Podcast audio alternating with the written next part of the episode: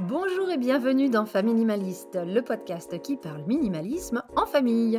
En solo ou en duo, je partage avec vous astuces, méthodes et réflexions pour vivre une vie concentrée sur l'essentiel et débarrassée du superflu. Je m'appelle Hélène, j'ai 42 ans, je vis en Suisse et mon mari et moi sommes à la tête d'une famille de trois minimalistes de 10, 12 et 14 ans. Ce qui avait commencé par un grand désencombrement il y a quelques années a fini par devenir un vrai mode de vie, le minimalisme. Je me suis formée sur le sujet et je suis maintenant home organizer certifié. J'accompagne les familles à distance, celles qui veulent se débarrasser du bazar dans leur maison une fois pour toutes. Dans l'épisode d'aujourd'hui, je vais aborder un sujet qui concerne beaucoup d'entre nous, le déménagement et plus particulièrement le déménagement comme un coup d'accélérateur vers le minimalisme très souvent source de stress personnel et de tension dans les familles, et si on essayait de percevoir le déménagement autrement? Et si c'était au contraire une occasion de faire le point sur notre consommation, nos possessions et notre essentiel? Dans cet épisode, je partage avec vous des conseils pour que ce prochain déménagement se passe au mieux et que vous soyez en plein dedans ou non. Cet épisode soulève des points importants pour comprendre ce qu'est le minimalisme et comment y arriver. Bien entendu, vous retrouverez une fiche méthode qui reprend les points développés lors de ces prochaines minutes en description. Allez, c'est parti pour l'épisode du jour.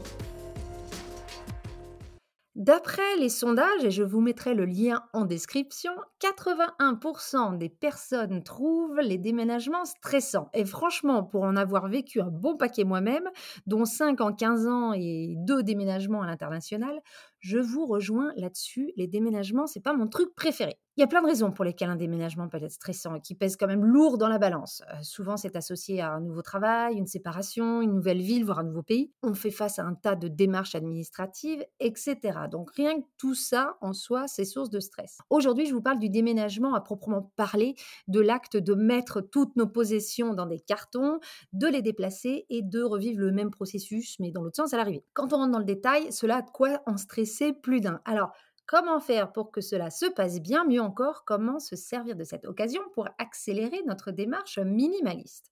Mon premier conseil, c'est de voir le déménagement comme une opportunité de faire le point sur ce que l'on a. Selon l'ADEME, c'est l'agence de la transition écologique, on estime à 2,5 tonnes en moyenne le poids total des objets qui sont accumulés dans les logements. Je vous mets le lien de l'étude en description, mais 2,5 tonnes, vous admettrez que c'est quand même beaucoup.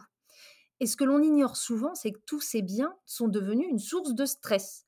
Au fil des années, on a accumulé des possessions dont on n'avait pas vraiment besoin, mais dont on a du mal à se séparer. Alors, on accumule pour plein de raisons. une raison classique, c'est la mise en ménage, où chacun apporte ses choses en double. On se dit qu'on prendra le temps de faire le tri, mais en fait, on ne le fait jamais parce que bah, la vie, quoi. On préfère profiter de notre nouvelle vie à deux, faire autre chose que trier les cartons, clairement. Et puis l'illusion, bien sûr, qu'on aura toujours le temps de le faire, on le fera plus tard. Sauf que le temps, bah, en fait, on ne le trouve jamais. En tout cas, le temps pour faire des choses que l'on trouve difficiles ou casse-pieds, on le trouve jamais. En fait, le truc, c'est que le temps, ça ne se trouve pas, ça se crée. Mais bon. Alors, pour se sortir de tout ça, il faut, à mon avis, et dans mon humble expérience, changer de point de vue. Le déménagement, surtout s'il n'y en a pas eu depuis longtemps, c'est cette occasion unique de faire le point sur ce qu'on possède. Car oui, on possède toujours beaucoup plus que ce que l'on pense. Les gens qui ont fait partie de l'étude de l'ADEME ne pensaient pas avoir 2,5 tonnes d'objets chez eux, je peux vous le garantir. Donc oui, on possède toujours beaucoup plus que ce qu'on pense. Si vous en doutez, je vous invite à faire un petit exercice rapide. Essayez d'estimer rapidement euh, le nombre de t-shirts ou de jouets ou d'assiettes ou d'appareils électriques que vous possédez. Comme ça, là, à vue de nez, très rapidement et ensuite allez compter les objets de cette catégorie. Vous allez être très surpris. Même nous qui sommes minimalistes et qui n'avons vraiment pas grand-chose chez nous, je suis sûre qu'on sous-estime le nombre de jeux de société ou encore de cartes Pokémon ou cartes Magic qu'on a. Donc oui, le déménagement nous aide à faire le point sur notre inventaire et à voir le chemin qu'il nous reste encore à parcourir si on a envie de vivre mieux avec moins. Alors attention, lorsqu'on se prête à ce genre de jeu, lorsqu'on souhaite faire un état des lieux précis de ce que l'on a, pour un déménagement ou autre d'ailleurs, ça veut dire que la méthode de tri doit être assez stricte. Il faut trier les choses à ce moment-là catégorie par catégorie, un peu euh, la technique Marie Kondo si vous connaissez, et non pièce par pièce. On fait d'abord tous les jouets, puis tous les vêtements, puis tous les papiers et ainsi de suite. Si vous suivez la méthode Marie Kondo, elle a même un ordre à vous, à vous proposer. Donc cette méthode est ultra efficace pour une prise de conscience de ce qu'on possède vraiment. Et donc, elle implique que pendant tout le processus, il y aura bah, du bazar un peu partout. Si vous avez des livres dans plusieurs pièces et que vous voulez faire le point sur votre inventaire de livres, il y aura potentiellement un petit peu de bazar dans, dans toutes ces pièces-là. Donc ça, c'est pas facile pour tout le monde. Mais dites-vous que c'est juste temporaire. Mais par contre, tenez-vous vraiment à une seule catégorie à la fois. Si vous faites plusieurs catégories dans plusieurs pièces à la fois, c'est là où c'est le début des ennuis, on finit par se décourager et au final, euh, on met tout dans les cartons, on se dit qu'on verra ça quand on arrivera euh, de l'autre côté parce qu'en ce moment on est trop fatigué et en fait on ne le fera pas et, euh, et ça aurait été une occasion manquée. Alors, autre avertissement quand on fait le point sur son inventaire, c'est qu'une fois en face de cet inventaire, on est souvent confronté à pas mal de choses, dont nos habitudes de consommation. Et c'est là que je vous donne mon deuxième conseil. Prenez ce déménagement comme une opportunité de faire le point sur vos habitudes, notamment vos habitudes d'achat. Car être minimaliste, c'est pas être un pro du tri. C'est aussi et presque même surtout revoir ses habitudes pour consommer de manière intentionnée ne plus d'avoir d'achat réflexe, ne plus s'inventer de fausses excuses pour justifier tel ou tel achat. On est tous et toutes très forts dans ce domaine. Bref, c'est connaître son essentiel. Et cela sera d'ailleurs mon quatrième et dernier point, et j'y arrive dans un moment. Alors lorsqu'on a fait nous notre grand tri il y a quelques années, celui qui a été à l'origine de notre démarche minimaliste, une chose nous a sauté à la figure, en tout cas moi ça m'a sauté à la figure, ça a été le niveau de gaspillage dans notre maison. On a jeté des tonnes de choses, mais je pense manière littérale, hein. on a jeté plus de 1000 kilos de choses.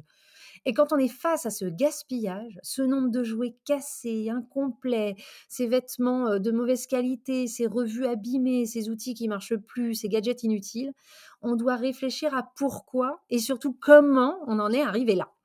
Et réussir à mettre le doigt sur comment on en est arrivé là, c'est une étape cruciale pour se lancer dans notre vie minimaliste. Sans cette prise de conscience, on aura beau avoir fait des dizaines d'allers-retours à la déchetterie, vous pouvez être sûr que dans quelques mois, voire quelques années, vous allez vous retrouver au même point. C'est inévitable et c'est ce qui nous est arrivé d'ailleurs pendant des années. On triait, on déménageait, on était content, on était fiers de nous et on recommençait bah, à empiler pour plein de raisons différentes. Et en fait, on n'avait pas du tout fait le point sur euh, nos habitudes d'achat. Donc pour répéter mon deuxième conseil, Profitez de ce déménagement, du fait d'avoir chaque objet que vous possédez entre vos mains pour vous demander ce que cet objet dit de vos réflexes d'achat, de vos réflexes d'acquisition. Mon troisième et avant-dernier point, avant que je me lance dans une liste de petits conseils pratiques euh, tous azimuts, donc mon troisième et avant-dernier point, c'est de voir ce déménagement comme une opportunité de faire le point, cette fois-ci, sur votre relation aux objets. Je viens de vous parler d'habitude, de réflexes d'achat, là je vous parle vraiment de quelque chose de différent. En voyant tous ces objets, pendant que vous êtes en train de décider de ce que vous allez garder ou non dans votre nouveau chez vous, essayez de prendre du recul et de vous observer dans votre prise de décision. Qu'est-ce qui fait que vous choisissez de garder un objet plutôt qu'un autre? Est-ce que c'est la nature de l'objet en lui-même, le fait qu'il soit utile, le fait que son usage apporte quelque chose de positif dans votre vie? Est-ce que c'est parce qu'il vous rappelle des souvenirs? Pourquoi vous avez envie de garder tel ou tel objet? Et au contraire, observez-vous lorsque vous vous demandez pourquoi vous avez envie de vous séparer de telle ou telle chose. Et enfin, troisième phénomène à observer quand vous faites ce tri, pourquoi avez-vous du mal, voire être incapable de vous séparer de tel ou tel objet? Est-ce que c'est par peur de manquer, par peur d'oublier, de décevoir, de vous tromper? Bref, pourquoi? Un objet dont on ne peut pas se séparer a un pouvoir sur nous. C'est lui qui finit par nous posséder au final. Alors c'est intéressant de savoir pourquoi on ne peut pas s'en séparer. Cela ne veut pas dire qu'en se questionnant, on va euh, pas finir par le garder, mais se questionner sur le pouvoir que certains objets exercent sur nous pour les posséder en pleine conscience est super important et de la manière dont moi je l'envisage, c'est une des bases du mode de vie minimaliste. Et si vous avez des enfants, quand vous ferez le tri de leurs affaires avec eux, alors je rappelle la règle de base qui consiste à ne pas faire le tri des affaires de vos enfants sans eux, à moins qu'ils soient vraiment très très petits. Euh, je vous invite à écouter le deuxième épisode du podcast qui parle de ce sujet-là. Il sera intéressant au moment de ce tri avec eux bah, de les observer de la même manière, de voir à quoi ils sont attachés, à quoi ils sont moins attachés. Non seulement vous aurez des surprises, mais en plus vous serez à même de les guider du mieux possible dans leur tri et dans leur future vie minimaliste si c'est quelque chose qui vous tient à cœur et si c'est un mode de vie que vous voulez non seulement adopter, mais aussi transmettre. Donc pour résumer, essayez de voir ce déménagement comme un moment privilégié pour faire le point sur votre relation aux objets. Cela vous avancera grandement dans votre mise en place d'un mode de vie plus minimaliste, que ce soit du minimalisme matériel ou immatériel. Enfin, j'arrive sur le dernier euh, conseil que j'aurais à donner lorsqu'on prépare un déménagement, c'est de prendre cela comme une opportunité d'apprendre à mieux connaître notre essentiel. Et connaître son essentiel, c'est la base du minimalisme. Si on parle du minimalisme matériel, c'est très difficile de se séparer de son superflu, des choses en trop dans nos intérieurs, si on ne sait pas où se trouve la ligne, si on ne sait pas où est notre essentiel. Et ce que j'apprécie tout particulièrement dans le minimalisme, c'est que mon essentiel n'est pas le vôtre, ni même celui de mes enfants ou de mon mari. Alors, dans le cadre d'un couple heureux et harmonieux, j'aime à penser que nos essentiels se rejoignent sur beaucoup de points, mais ils restent tout de même assez différents sur beaucoup de choses. Pareil pour nos enfants. Donc quand je parle d'essentiel, et je ferai sûrement tout un épisode sur la définition de ce que ça veut dire, en tout cas à mes yeux, mais en gros, pour résumer, quand je dis essentiel, je parle de tous les objets, toutes les habitudes, toutes les activités qui m'aident à vivre une vie dans laquelle je me sens en sécurité, euh, sécurité physique, émotionnelle, financière ou autre, et qui apporte du sens ou du bien-être à ma vie. Donc vous voyez qu'on peut mettre beaucoup de choses là-dedans, que ce soit des choses matérielles comme euh, les cartes magiques chez nous, hein, euh, pour les garçons, qui sont des objets qui les aident à, nourrir leur imagination ou à garder du lien entre frères, ou bien des choses immatérielles comme par exemple bah, nos emplois respectifs qui nous aident à subvenir aux besoins de nos familles. Si on en revient au déménagement, faire le point sur notre inventaire, puis sur nos habitudes et notre relation aux objets, c'est ça qui va nous aider justement à définir ce qui fait partie de notre essentiel. Quels objets nous apportent un sentiment positif et quels objets nous aident à combler nos besoins, qu'ils soient primaires comme nous tenir chaud ou nous nourrir, ou bien secondaires comme des objets qui nous aident à créer du lien avec les autres? Une fois que vous aurez découvert ce qui vous est vraiment essentiel à vous et à votre famille, il sera non seulement beaucoup plus facile de vous séparer du superflu, mais cela ouvrira la porte à un changement d'habitude, comme la manière dont on consomme telle ou telle chose, comme les vêtements, les jouets, euh, les ustensiles en tout genre. Nous, on s'est rendu compte que du moment que les enfants avaient des choses à lire, merci la bibliothèque, des jeux à partager avec nous, vive les jeux de société, les jeux de rôle les jeux de cartes, des choses à construire, vive les Lego, des choses à câliner, vive les milliers de peluches, et des choses pour exprimer leur créativité, là encore, merci les Lego et les feuilles de dessin, mais qu'ils avaient aussi des choses pour les faire bouger, et eh ben ils étaient heureux. Tout le reste, les gadgets en tout genre, les jouets à proprement dit, ou les trucs de déco, genre les pop heads, je pense que je pourrais faire tout un épisode sur la futilité de ces pop heads qui me rendent dingue, eh bien cela ne leur apporte rien. Ça ne fait pas partie de leur essentiel. Le jour où dessiner ne leur apportera plus autant que maintenant, si ce jour arrive, eh ben, on adaptera la quantité toute relative de matériel qu'on a. Donc regardez bien les objets en votre possession au moment du tri pré-déménagement et posez-vous la question, est-ce que cet objet me rapproche ou m'éloigne du mode de vie auquel j'aspire? Est-ce qu'il fait partie de mon essentiel? Donc voici pour mes quatre conseils essentiels. Ils sont récapitulés dans la fiche méthode. J'espère qu'ils vous donneront à réfléchir au vu de votre prochain ou éventuel déménagement. Mais sachez que ces conseils sont tout aussi valables si vous voulez vous lancer dans un désencombrement drastique qui ressemblerait un petit peu au final à un déménagement du coup. Comme j'aime bien donner des conseils très pratico-pratiques, je vais finir par une liste plutôt de recommandations, de quatre conseils mais éclairs, des choses que vous pouvez mettre en place tout de suite, plus que des pistes de réflexion comme je viens vous donner, pour vous éviter de vous arracher les cheveux lors de votre prochain déménagement et pour faire en sorte que celui-ci vous aide à rentrer vers le minimalisme tout en douceur. Donc ce premier mini conseil, c'est de s'y prendre si possible au moins six mois à l'avance. Se débarrasser des choses au fur et à mesure vous aidera à faire l'expérience de vivre avec moins et vous rassurera que vous n'avez rien à craindre. Ça vous permettra de rentrer dans le minimalisme bah, tout doucement. Si vous ne prenez pas certains meubles avec vous, vendez ou donnez-les tôt. Oui, même les canapés. Expérimentez. Mettez des gros coussins ou des matelas par terre pendant quelques semaines. Vous verrez, les enfants vont adorer. Et repartir de peu, voire de zéro, vous forcera à acheter différemment. N'essayez pas de tout vendre. Les ventes, c'est long, ça prend du temps, de l'énergie qu'on doit mettre ailleurs quand on va déménager. Comptez environ une heure de votre temps par objet ou lot mis en ligne. Oui, ça prend beaucoup plus de temps que l'on croit. Faites le test du déménagement à l'international post-Covid. Oui, c'est très spécifique comme conseil, mais nous, on avait dû calculer qu'un objet de la taille d'une BD, ça nous coûterait 80 dollars néo-zélandais en fret et qu'on devrait attendre entre 2 et 6 mois pour qu'il arrive à bon port. Donc la question était simple, serions-nous prêt à payer ce prix-là et attendre ce temps-là pour garder un objet précis? Je vous jure, c'est radical et c'est un vrai outil d'aide à la décision. Avant-dernier conseil, n'emmenez pas avec vous des choses que vous utiliserez dans votre nouveau chez vous en attendant de trouver mieux. Vous savez, le fameux on doit changer le lit, mais bon, euh, on verra ça plus tard une fois qu'on sera installé. Clairement, si vous vous dites ça, c'est que ce meuble ou cet objet ne vous convient plus.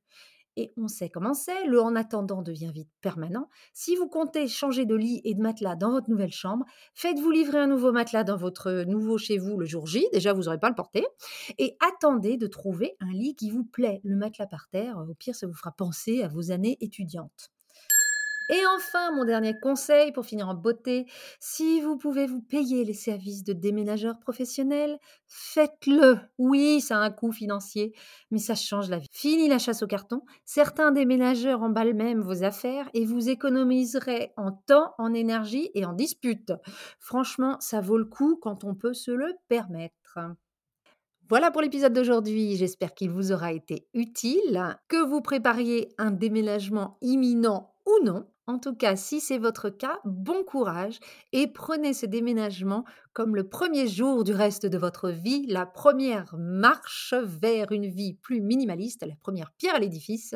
Et si gérer tous ces objets vous fatigue déjà à l'avance, vous avez votre réponse clairement, vous avez besoin de vivre avec moi.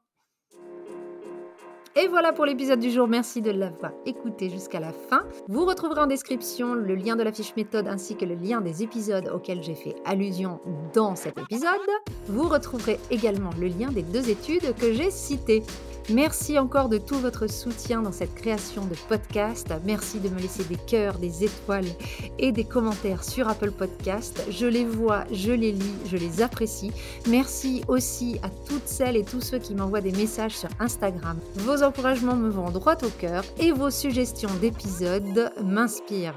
Cet épisode est d'ailleurs inspiré par une auditrice qui m'a envoyé un message sur Instagram en me demandant des conseils pour l'aider à gérer son prochain déménagement. Je vous dis à la semaine prochaine et en attendant, n'oubliez pas, vivre avec moins, c'est vivre avec mieux.